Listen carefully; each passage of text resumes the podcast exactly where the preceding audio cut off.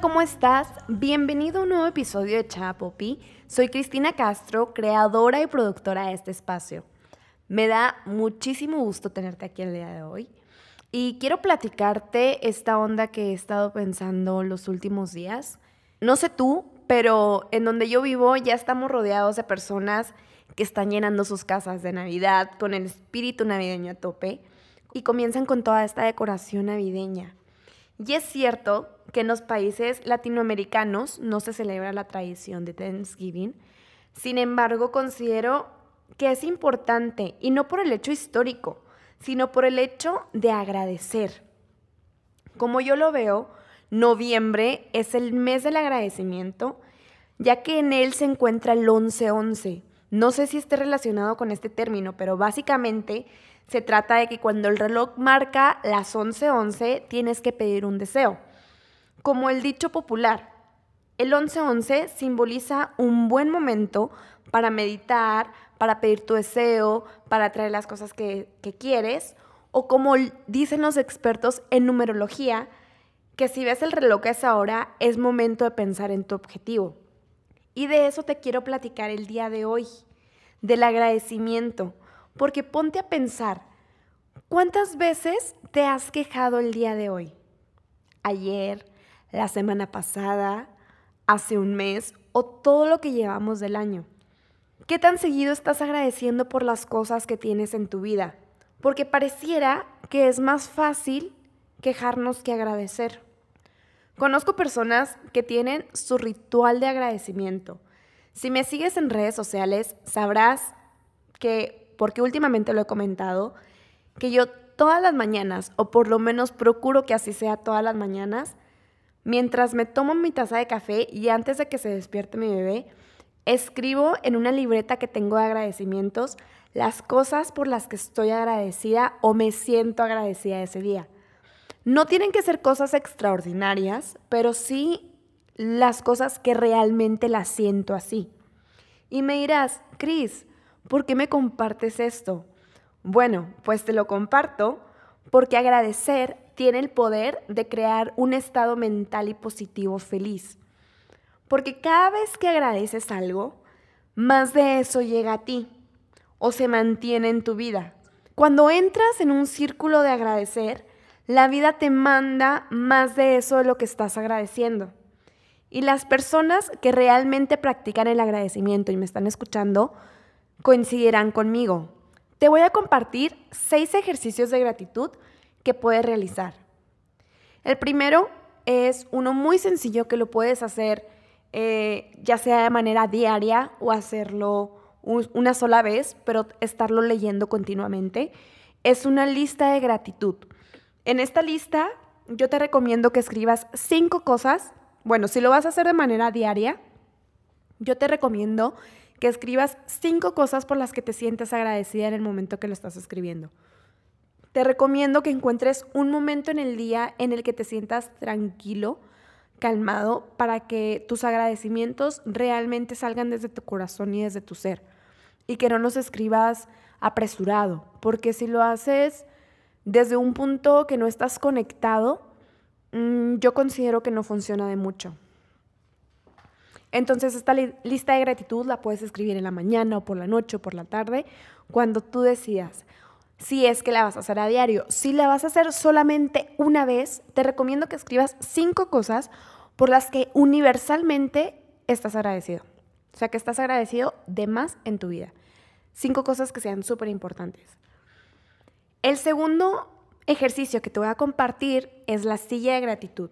Este ejercicio se puede hacer individual o familiar pero va más o menos ligado a un ejercicio familiar y en el cual consiste poner una silla enfrente de varias personas y esa es la silla de gratitud.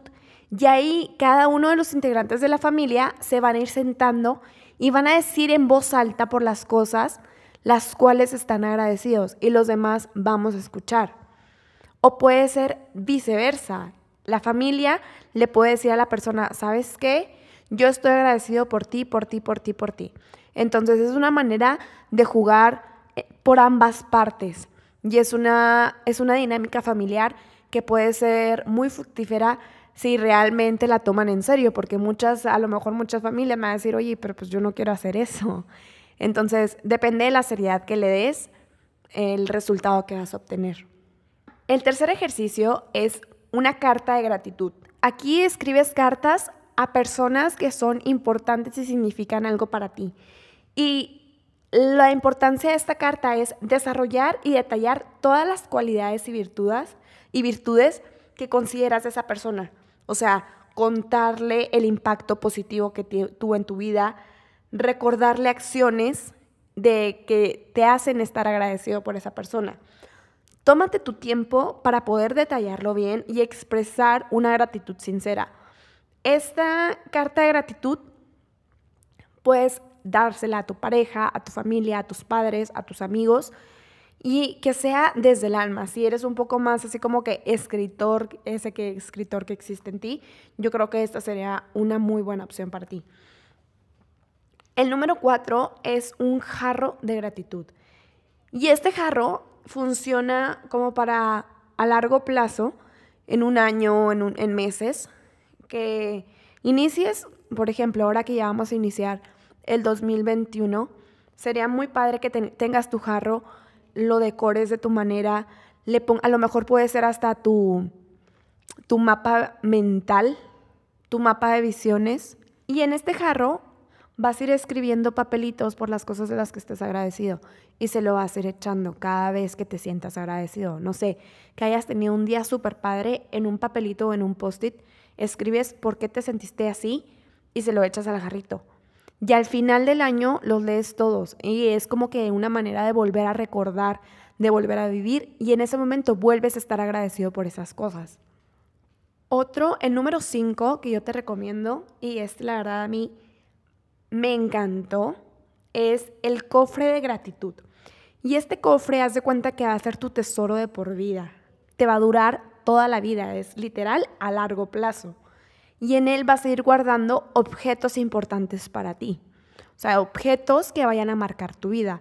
Tú sabes cuántos le vas a meter o si realmente van a ser uno, dos o tres o cuatro. Por ejemplo, yo te puedo decir, yo en ese cofre de gratitud, yo le metería la pulserita que le pusieron a mi hijo el día que nació.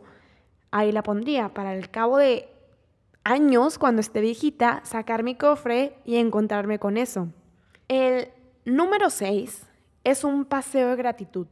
Este es el último y es el más sencillo, pero no le resta tanta importancia, porque mira, cuando te das un paseo de gratitud es para conectar contigo mismo. Puede ser por la ciudad, puede ser en la naturaleza, pero el punto es estar solo, que lo hagas solo. Y, me vas a decir, oye, Cris, pero pues que voy a, que en mi paseo de gratitud, que voy a agradecer?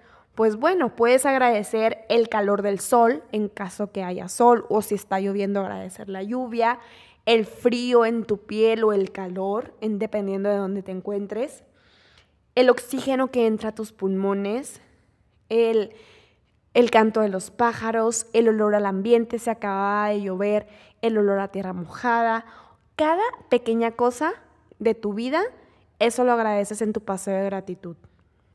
Te invito a que este mes, el mes que yo lo llamo el mes del agradecimiento, noviembre, y antes de terminar este año 2020, comiences a practicar la gratitud.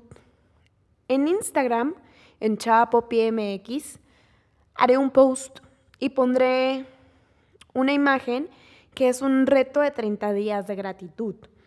En él vas a encontrar puntos por los cuales sentirte agradecido, que te harán reflexionar, pensar y comenzar con este camino de la gratitud. Te lo prometo, no te vas a arrepentir.